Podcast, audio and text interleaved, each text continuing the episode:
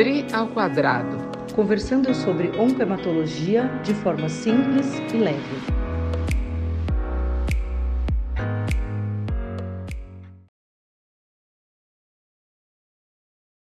Oi, eu sou a Adriana Pena. Eu sou a Adriana Schelliga e você está aqui de novo no DRI ao quadrado. DRI. Hoje nós vamos falar sobre vitaminas. Vitaminas, é um tema palpitante. É, um tema palpitante, importante e atual, né, Adri? Totalmente. É importante a gente lembrar existem inúmeras vitaminas. Primeiro que são vitaminas que estão, na grande maioria das vezes, na alimentação de uma pessoa saudável, normal, que se alimenta de tudo. Né? Eu sempre digo que as melhores vitaminas estão na feira. Você desce, compra, come. Isso numa pessoa que não tem nenhuma dificuldade para se alimentar. Ah, Mas, eventualmente, sempre... a gente precisa suplementar. Fale. Eu ensinei para o meu filho né, que as comidas têm superpoderes e por isso que a gente tem que comer uma variedade de comidas, que as vitaminas são os superpoderes, né? E não são só as vitaminas, os minerais, enfim, né? Todo fibra, a gente hum. sabe que tem um monte de coisa. Hoje a gente está falando especificamente das vitaminas, mas é isso, né, Dri? Se você tem uma alimentação correta, se você tem uma alimentação balanceada, se você tem uma absorção né, do trato gastrointestinal isso. adequada, você vai ter o suporte de vitaminas adequado. Uma coisa que eu queria isso. lembrar é que tem é, dois tipos principais né, de vitaminas que a gente fala, né? Então, as que são hidrossolúveis e as que são lipossolúveis. Isso. As Exatamente. hidrossolúveis quer dizer o quê? Que elas, elas diluem, né? Elas ficam é, disponíveis na, em meio que tem água. E as uhum. lipossolúveis, elas precisam de gordura para que a gente possa utilizá-las, absorvê-las e tal. É, então, a gente é, tem até, se você for olhar aquelas cápsulas de vitamina E, né? A vitamina E é uma, uma, uma vitamina é, lipossolúvel, então ela vem naquela cápsula uhum. gelatinosa e tal. E isso faz diferença na absorção, mas faz diferença em como a gente joga essas vitaminas fora Dri? Uhum. E o é, que, que a gente que sobrecarrega né, no nosso organismo a depender de quanta vitamina a gente uhum. toma. Lembrando que as, é, na realidade a vitamina A, a vitamina D, a vitamina E e a vitamina K são as quatro vitaminas que são chamadas lipossolúveis, né? Isso. E elas acumulam no organismo, né? Diferente das vitaminas do complexo B, por exemplo, que quando estão em excesso, elas saem, por exemplo, nas fezes, elas não vão acumular. Né? Por exemplo, vitamina C vai embora na urina, né? Vitamina então, C, essas exato. outras precisa do fígado metabolizar, conseguir jogar ele fora. Então, não é uma uhum. coisa tão simples, né? A hora que a gente tem um excesso dessas vitaminas, o corpo lidar com isso. Isso. Por isso que quando a gente tá, a gente ouve muito de suplementação, das mais variadas formas, né? Se a gente for olhar hoje as redes sociais, me chama a atenção e me preocupa muito as pessoas que não são da área médica, ou que são da área médica, mas não são médicos, prescritores, que fazem terapias de reposição de altas doses de vitaminas ou soluções de vitaminas para a imunidade, solução de vitamina para combate ao câncer. A gente ouve pra isso com muita frequência. Anti, aliás, anti-aging é uma questão que tem cada vez mais se discutindo, porque as pessoas vão envelhecer e nada é anti-aging. Você pode melhorar a, a, a questão do colágeno Qualidade da pele. do envelhecimento, né?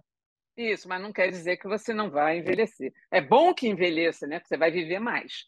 Mas essa questão dessas suplementações exageradas e de forma indiscriminada, elas são perigosas. Então, não caiam nessa história de que se você vai fazer uma suplementação de altas doses de vitamina D é, semanal ou quinzenal ou mensal que seja, num consultório de uma nutróloga ou de uma até de, de uma, médico, é, né, Adri? É, que faz essa propaganda, uma propaganda enganosa, perigosa e que pode trazer consequências a médio e longo prazo e, e não vai trazer nenhum benefício, né? Se você não tem déficit, por que, que você vai fazer essa suplementação? E eu acho mais importante é sem é, embasamento científico, né? Então não tem Exatamente. nenhuma evidência de que essas reposições vitamínicas aí exacerbadas, exageradas, malucas, resolvam uhum. alguma coisa. O nosso corpo é muito inteligente, né? Eu sempre falo isso para os uhum. pacientes. A gente absorve o que a gente precisa e o corpo pede. Então, quem nunca teve assim, ai, nossa, preciso comer uma fruta cítrica? Né? A gente tem vontade. Claro. E muitas vezes, lógico, a vontade é de um doce, a vontade é de uma porcaria, que não é o seu corpo pedindo coisa nenhuma, é a sua cabeça achando que você precisa. Mas a claro. gente sabe o que a gente precisa comer, né? E se a gente tem uhum. uma, uma alimentação regrada, então eu acho que o nosso papel enquanto profissionais da saúde seria é, orientar a respeito da alimentação adequada, variedade de alimentos na dieta, né? É, uhum. Menos aquele, aquela história que já está ficando velha e batida, mas que eu acho sempre boa, né? Descascar mais, desembalar menos. Então é isso. é isso, assim. Eu acho que daí é a, a famosa gente... comida de verdade, né? A gente está falando de pessoas que não têm doenças graves, que não têm câncer, que não têm restrições para deglutir, como você falou no início, que não têm doenças é, intestinais inflamatórias, não tem desabsorção, não tem é, doença celíaca, que é aquela pessoa que tem intolerância a glúten. Então, essas são pessoas que precisam de uma terapia específica, não são pessoas é, como eu e você que podem comer de tudo, que não tem nenhuma restrição específica para a alimentação e absorção, né? Isso é muito importante. É, e eu acho que é importante a gente falar também que é, tem uma outra coisa que é assim, é, você tem uma suspeita de que você tem uma deficiência vitamínica por algum problema, por algum motivo. Então, vamos supor, é, uma suspeita de que eu tenho uma deficiência vitamínica porque eu tenho uma anemia, porque eu tenho formigamento na ponta dos dedos, porque eu tenho é, alteração de memória. Ah, então eu vou no médico, vou fazer um uhum. diagnóstico e esse médico vai me dizer se eu preciso ou não de uma reposição, né? Esses uhum, sintomas todos exatamente. que eu falei são muito comuns de deficiência de vitamina B12, que é uma Exato. deficiência comum na população, não é uhum. A gente vê todo dia no consultório deficiência de uhum. vitamina B12. Isso. A gente vê todo dia no consultório paciente que já vem fazendo reposição e não está melhorando porque não tem um diagnóstico da causa daquela deficiência vitamínica. Então é uhum. importante que se você tem uma suspeita, você procure um médico. Agora, uhum. ficar fazendo exame de dosagem de vitaminas aleatórios, uhum. né, que não te trazem benefícios, que não tem a ver com a clínica que você tem, também não vão te uhum. trazer nada. Então, assim, para que, que você precisa dosar zinco se você não tem nenhuma manifestação clínica? Para que você precisa dosar cobre, lítio, é, que mais aí, Dri? Vai falando aí as outras. Vitamina C. Manganês, molibdênio. Esses daí são cádmio. tais minerais, né? Eles nem entram na, Isso, na questão das vitaminas. vitaminas mas, né? É. mas as pessoas agora dosam vitamina C, dosam vitaminas do complexo B. A gente nem sabe é, qual uhum. é o uhum. valor de referência, para que, que uhum. eu vou uhum. usar aquilo, né? Se o paciente tem uhum. alto, baixo, como que eu vou resolver isso? Então a gente tem que ter muito cuidado com reposição de vitamina. Uhum. Não só porque ela pode ser prejudicial, mas porque ela pode só onerar seu orçamento. Né? Uhum. Os polivitamínicos hoje em dia custam uma fortuna. Sim. E, e, o seu corpo vai jogar aquilo fora, às vezes não vai nem absorver o que veio naquele comprimido, né? Porque não está nem da forma adequada ali. Uhum. O corpo não precisa, então ele já nem ele fala isso aí para passar reto aqui que eu não estou precisando. Então a gente tem que ter muito cuidado em reposição vitamínica. E a gente tem que fazer a reposição quando precisa. Então, conta aí, Dri, quando que é que a gente é. precisa de reposição?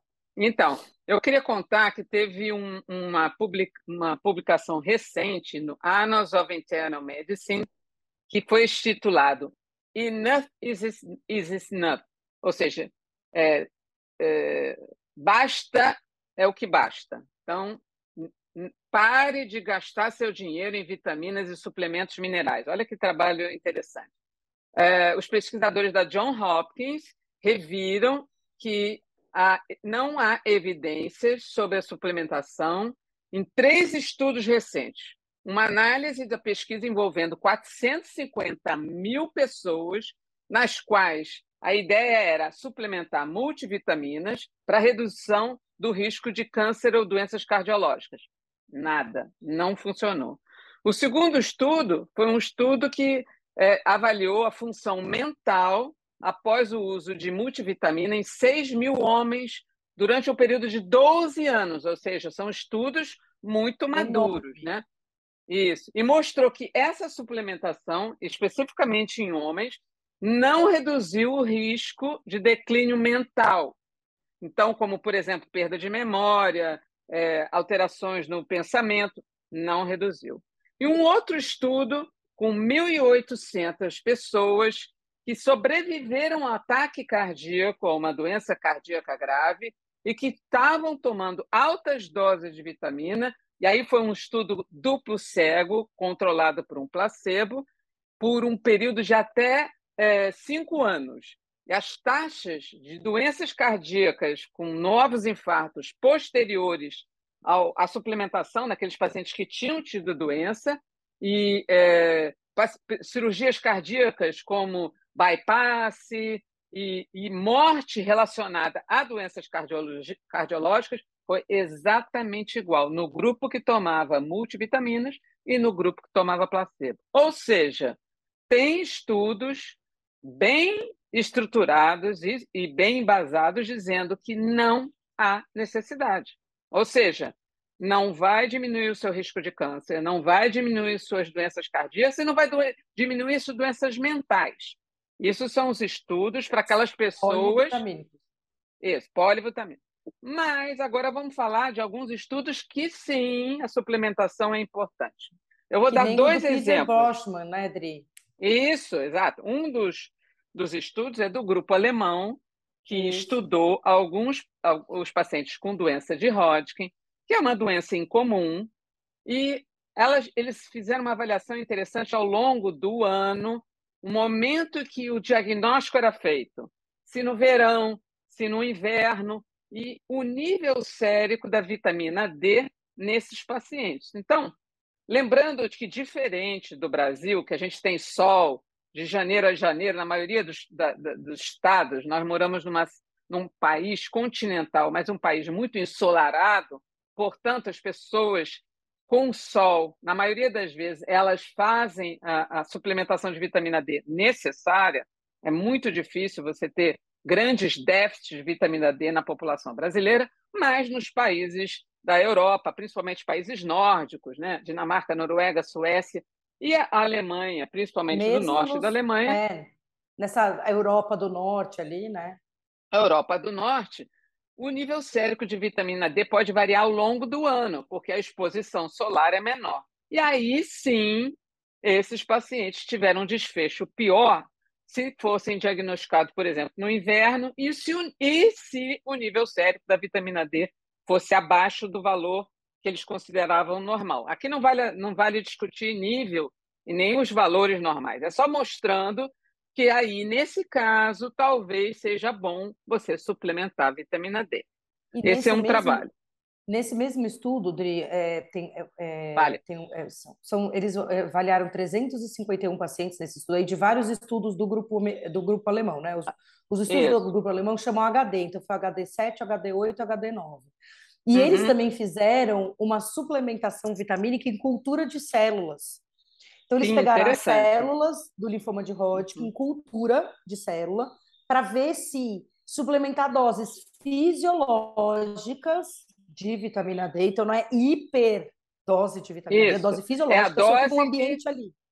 Uhum. É a dose que o corpo precisa, não precisa ser mais do que isso. isso. Uhum. Mostrou que aquelas células se, se replicavam menos e tinha um uhum. aumento de capacidade de é, um efeito antiproliferativo. Então é bem interessante isso.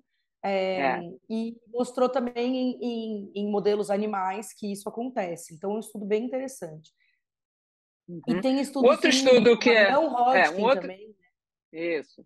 Esse estudo é interessante porque primeiro, não Hodgkin é uma doença mais frequente. 95% dos linfomas não Hodgkin são de células B, na grande maioria das vezes, a gente vai usar um anticorpo monoclonal anti-CD20. Anti-CD20 é uma, um anticorpo monoclonal contra o CD20, que é um antígeno que está na superfície das células B. E tem estudos já também do grupo alemão mostrando que aqueles doentes que são tratados com rituximab, que é o anticorpo monoclonal anti-CD20, têm um desfecho melhor se o nível sérico estiver dentro da normalidade. Então, de novo, a gente não está falando em suplementar, mas avaliar eventualmente se o seu doente tem nível sérico normal, você não precisa suplementar. E talvez, se ele estiver muito abaixo, aí, de novo, é o seu médico que vai suplementar ou não. É só mostrando que são poucos estudos que mostram que realmente, em determinadas situações, determinados doentes podem se beneficiar da suplementação, mas na grande maioria das vezes, como a gente viu, não. Inclusive pacientes com mieloma também, né, Edri? Que a gente sabe que o mieloma Isso. tem uma alteração de cálcio, tem um aumento da quantidade de cálcio no corpo e a vitamina D está muito ligada ao cálcio. Mas uhum. a hora que a uhum. gente trata o paciente com mieloma e a gente quer retirar esse cálcio do sangue, devolver ele para o osso, que é um dos grandes problemas do mieloma, o paciente uhum. pode desenvolver uma deficiência de vitamina D. Então, está indicado suplementação de vitamina D para os pacientes com mieloma que têm doença óssea é, importante, né? Então, tem paciente que tem doença óssea no mieloma, que a gente sabe que não é todo paciente que tem doença óssea, né? Uhum. É, tá indicado a gente fazer suplementação de vitamina D. Então, a gente precisa entender que as suplementações vitamínicas têm que estar embasadas em evidência científica, assim como qualquer outra coisa. Qual que é o maior problema que eu acho em relação à suplementação vitamínica? É que não existe uma regulamentação da uhum. Anvisa e de outros órgãos de saúde em cima dos suplementos. Suplemento não passa pelo aval da é. Anvisa. Não preciso ter uhum. autorização da Anvisa para lançar um suplemento e ele está disponível na farmácia. Então é. é. muito fácil eu fazer o que eu quiser, uhum. né? Porque eu não tenho ninguém me uhum. regulando. Do mesmo jeito que essas soroterapias que a gente vê muita gente falando hoje e fazendo e tal, não tem regulamentação. Então, eu posso fazer que ninguém vai vir aqui dizer que eu estou fazendo claro. uma infusão inadequada, porque não existe é, regulamentação sobre isso. Acho que é bem importante a gente entender que está lá, está é. na prateleira. Você muitas vezes compra e você não olha se tem registro, se não tem. Sim, porque mesmo sim, não sim. tendo regulamentação específica igual a de medicação, tem que ter registro da Anvisa. Né? Claro. Você tem que ter um registro, como os alimentos têm registro, né? Não uhum. passa pelo mesmo escrutínio que passa um medicamento, mas tem que ter uhum. registro. Mas está lá na, na prateleira, está lá vendendo na internet. Foi a sua vizinha que comprou. E você uhum. compra também. E você não sabe quais são os efeitos colaterais, porque não é poli, porque é polivitamínico que não tem efeito colateral. Eu vou contar é. um caso bem rapidinho para a gente fechar essa história, que é uma paciente que fez uma cirurgia bariátrica, e a gente sabe. Ótima, ótima questão. Uhum os pacientes que são submetidos à gastroplastia, né, redução do estômago, é, com o objetivo de redução de peso, e mesmo aqueles que foram submetidos por câncer de estômago, úlceras gástricas e tal, eles têm uma deficiência vitamínica ali por mudança do trato gastrointestinal. Então, essa paciente tomava uhum. um polivitamínico que o cirurgião dela tinha indicado. A gente sabe que algumas vitaminas é, o paciente vai absorver desse polivitamínico, outras não vão ser suficientes, porque não adianta você tomar por via oral, porque o que você não absorve do alimento, você também não vai absorver de um complemento ou de um suplemento. Mas, independente disso, o cirurgião tinha passado um, que era um que ele acreditava que funcionava. A paciente achou que era muito caro aquele, e alguém indicou para ela um que ela comprou na internet. Hum. Ela tomou três cápsulas desse, teve uma epigastralgia, uma dor de estômago absurda, foi parar no pronto-socorro, fez uma úlcera. E aí descobriu que tinha ácido acetil salicílico dentro do. que é o AS. Ai, meu Deus do céu. Dentro do suplemento. Então, olha que perigo você ter um suplemento que você comprou na internet, que alguém te disse que era legal, que tinha um monte de vitamina é. e chama. E, e, às vezes eles têm até nomes, né? Que são assim, Bari, uhum. não sei o que lá. É, enfim, tem uns nomes aí, tem uns que são super sérios, mas tem uns que não são. E aí tem coisas uhum. lá dentro que você nem sabia que tinha, entendeu? Então, é, super é, importante perigo, perigo. que a gente toma. Perigo, um perigo. Perigo, perigo. Então, Isso prestem aí. atenção nas reposições vitamínicas, procurem o seu médico, não façam à toa, não façam sem necessidade, não façam da cabeça de vocês. Não é isso, Dri? Ok? Isso aí. Até a próxima. Então, tá Até a próxima. Beijinho. tchau. tchau. tchau.